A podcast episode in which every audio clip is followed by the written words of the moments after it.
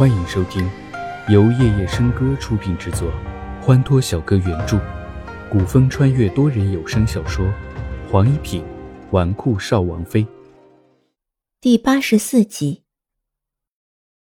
第二日，传言亲王府骑世子的汗血宝马被盗，贼人的行为十分奇怪，只偷了马尾巴上的鬃毛。这件事很快就被阡陌查了出来。世子，是，是齐小姐。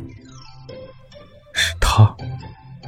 是，听说齐小姐最近看了几本书，想学着书上做一把琴，又知道马尾上的鬃毛做琴弦最好，于是就，于是就出现了半夜倒马尾巴毛的事情。听此。龙金奇微微笑了笑，难得他想动手做事，任他去吧。看龙金奇的表情，是连一点生气也没有。阡陌皱了皱眉，要马尾巴毛上门讨要就是了，何苦？像他那样的性格，哪里会为了马尾巴毛而上门求人的？可为了几根马尾巴毛？被马踢伤也太不值得了。阡陌嘟囔着出门，以为自己说的很小声，却不料还是被龙金奇听见了。你说什么？他被马踢伤了？属下刚才去齐侯府打探了一下，他的确被踢到了胸口。千陌看自家主子一脸担忧，又说道：“世子放心，齐小姐自己就是大夫。”不会有事的。三天之后，齐之遥第一次去了荣王府。当管家来禀告齐之遥拜访的时候，绿风叫住了要出去叫人的竹子。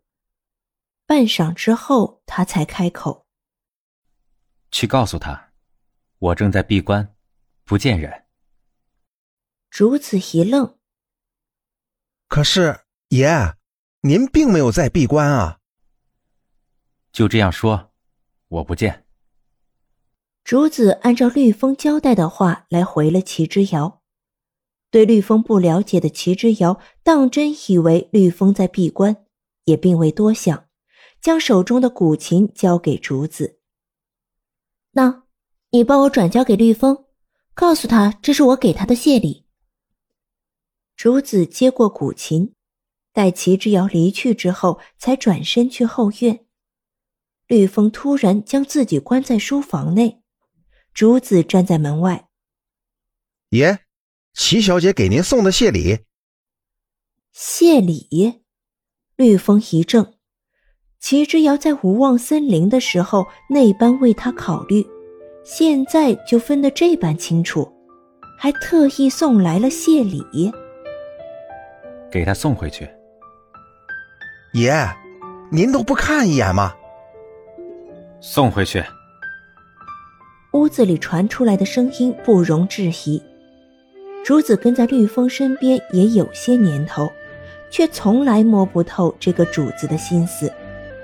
就像现在，莫名其妙的不见人，莫名其妙的将自己关起来，还莫名其妙的发怒。哦，我这就去。竹子挑了挑眉。抱着古琴转身走开。然而，古琴在竹子送往齐侯府的途中被凤飞离抢走了，竹子没有追到。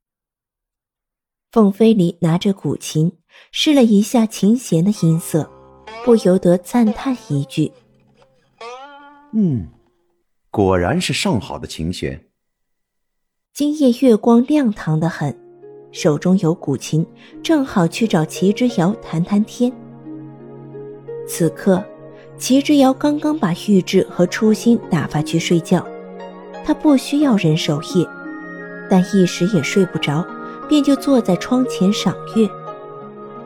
不知道二十一世纪的月亮和天耀皇朝的月亮是不是一样的？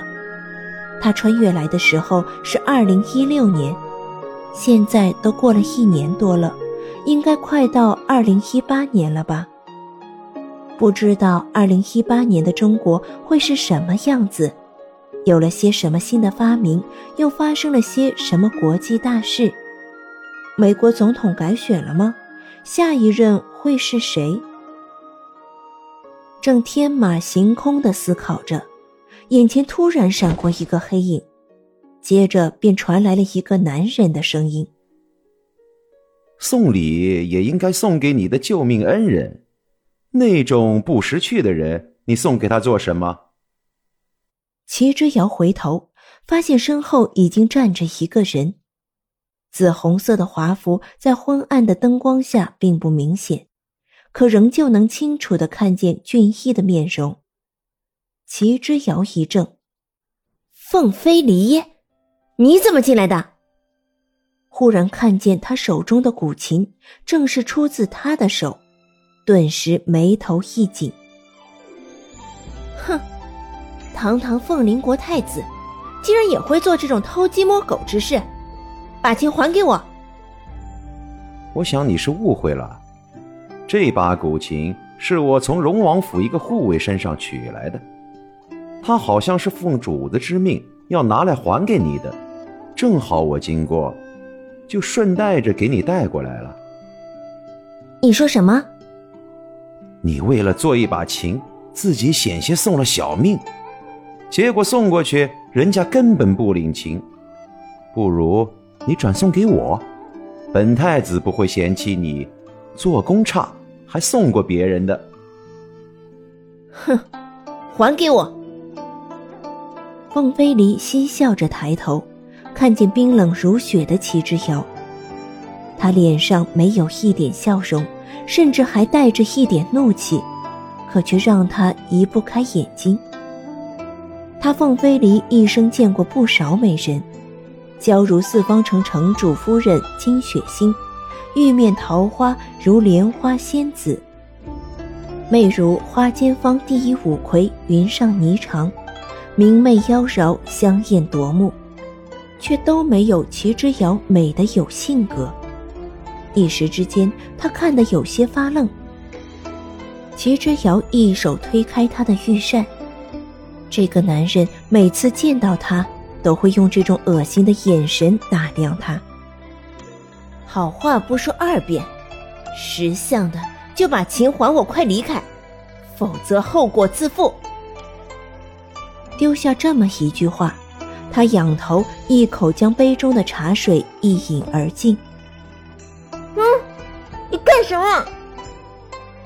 齐之遥转身，嘴巴突然被人用手蒙住了。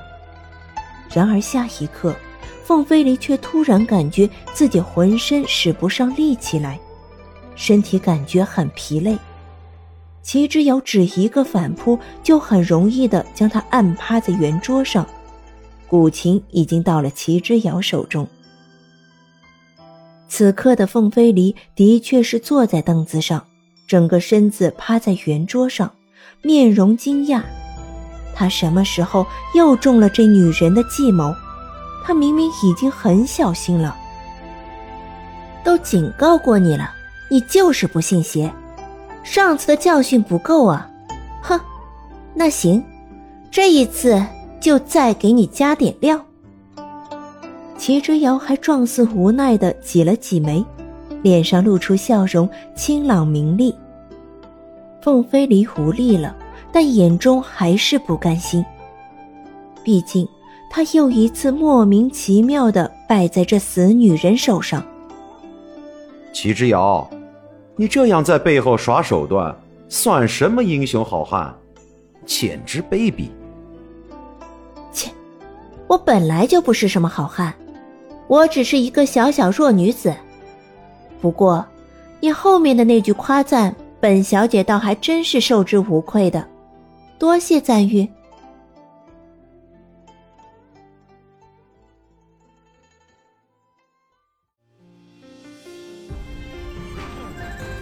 多人小说剧《黄一品纨绔少王妃》，感谢您的收听，更多精彩内容，请听下集。